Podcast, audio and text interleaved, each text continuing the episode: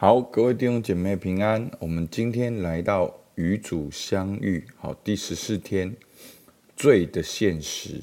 那今天的主题呢，是我最常犯的罪。那我稍微解释一下，我们与主相遇灵修的操练呢，有分三大部分。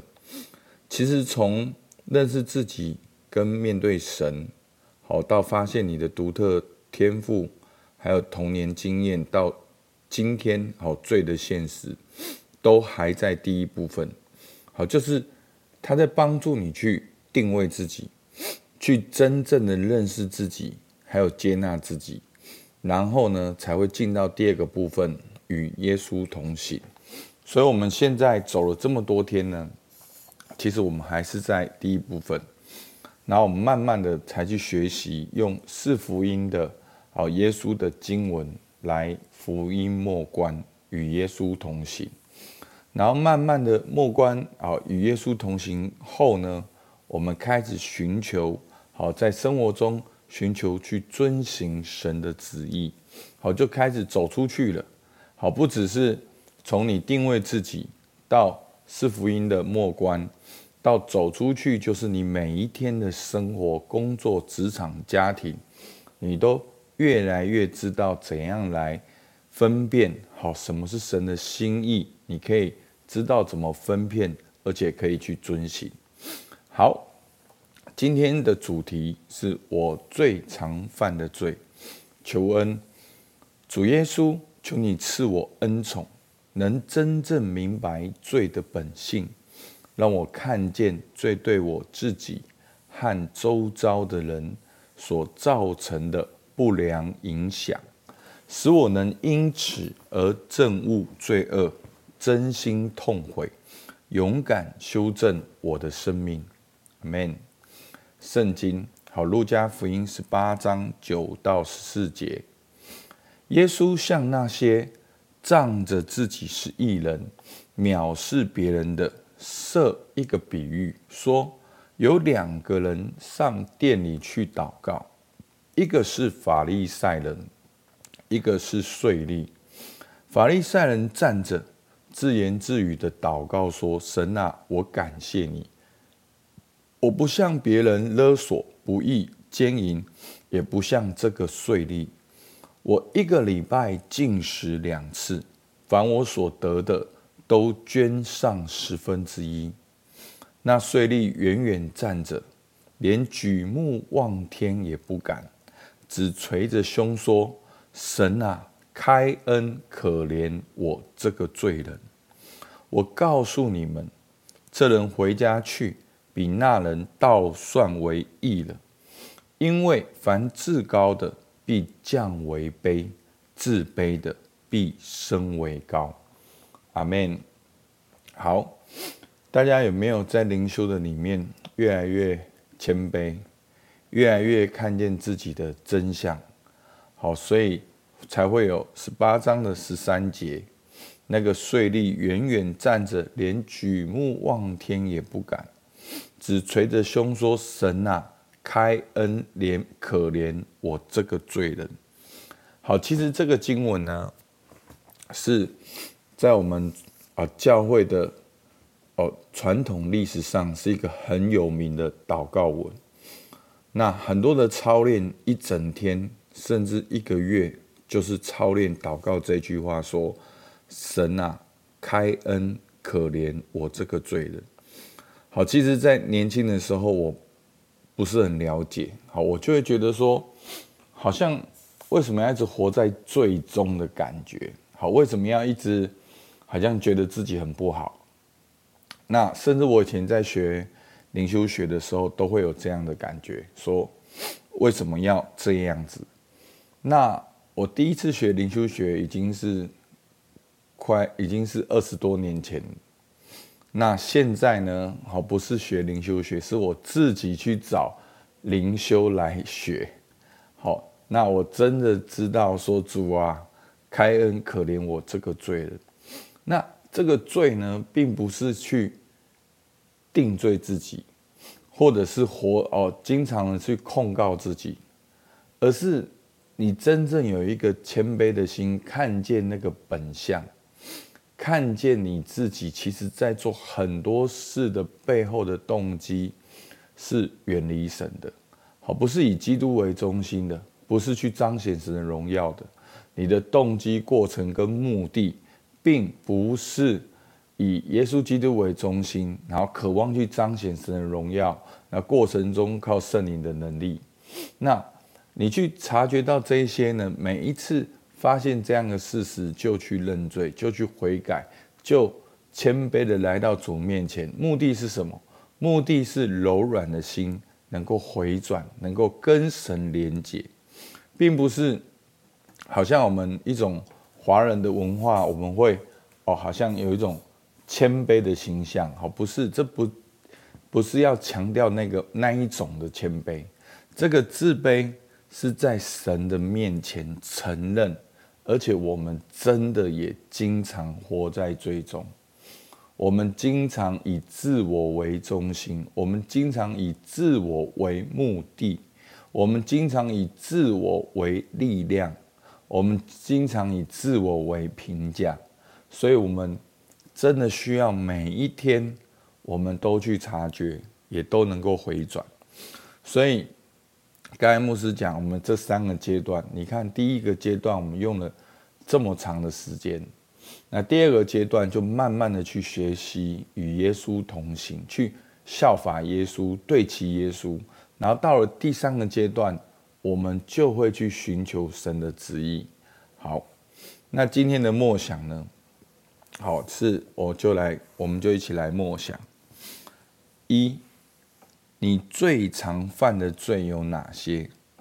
或者说，你最常的犯罪模式有哪些？花些时间来整理你的回答。好，那罪不只是罪行，也包括你的内心。好，你的内心的心的趋向。好，所以要强调的是这个。好，那最最重要的结果就是远离神。好，所以呢，或者这样子大家来理解会比较了解。你最常犯的远离神有哪些？你最常远离神的模式有哪些？好，这也是一个其中可以来想的。好，第二题，你最常犯的罪。包括你周而复始的罪行模式，是如何影响你生命之基本抉择的性质？好，大家可能会听不懂。好，例如说，好，就是你这个罪的模式，它如何的影响你应该有的选择，就是爱神跟爱人。他是怎么影响你没有去爱神爱人？他是怎么影响你只为了你自己？这样大家了解吗？好，所以就是跟我们的第一题是非常相关的。好，第三题，你最常犯的罪以及你的罪性模式是如何伤害了你自己和他人？回顾那些你觉得由于你个人的罪性。而真正伤害你自己和他人的时刻，好，有哪些具体的事件？好，是你最常犯的罪跟罪性的模式发生的时刻，他如何伤害了你自己跟他人？第四题，你认为你最常犯的罪和你的罪性模式真正的根源是什么？如何可以打破你的罪性模式？好，那我们可以按照我们的哦可以的思考的模式来思考。好，就是说每一个人灵修的哦，你可能会想到的不一样，但是没有关系。好，我们就是先这样子的默想，然后慢慢，因为我们还有两天，慢慢慢慢的你就会了解。那如果你我们有灵修过、认识基督教信仰，你就会知道，那个真正的罪性的模式。好，颠倒过来看，耶稣对门徒的呼召是什么？若有人要跟从我，就当舍己，天天背起他的十字架来跟从我。所以，最常犯的罪跟罪性模式真正的根源，其实就是你没有办法舍己，也没有办法背起十字架。好，所以那个动机、过程跟你的目的是什么？好，那你要如何打破这个罪性的模式？好，你可以来思考看看。那最后有个故事，好，你就会知道可能应该我们的方向是什么。有一个故事是这样的：有一次，一位牧师在圣诞节祷告，看见婴孩耶稣的显现。好，他问婴孩耶稣问牧师说：“你要给我什么礼物？”牧师说：“主啊，我所有的都已经给你了。”我还能给你什么呢？婴孩耶稣说：“你还可以给我最后一份礼物。”牧师说：“是什么？”婴孩耶稣说：“你可以把你的罪给我。”所以我们最后的祷告就是把你最常犯的罪和你周而复始的罪性全部献给神，用真心痛悔。求主因着他的怜悯来恢复你。好，那这个故事很有意思。好，其实它也反映了我们的光景。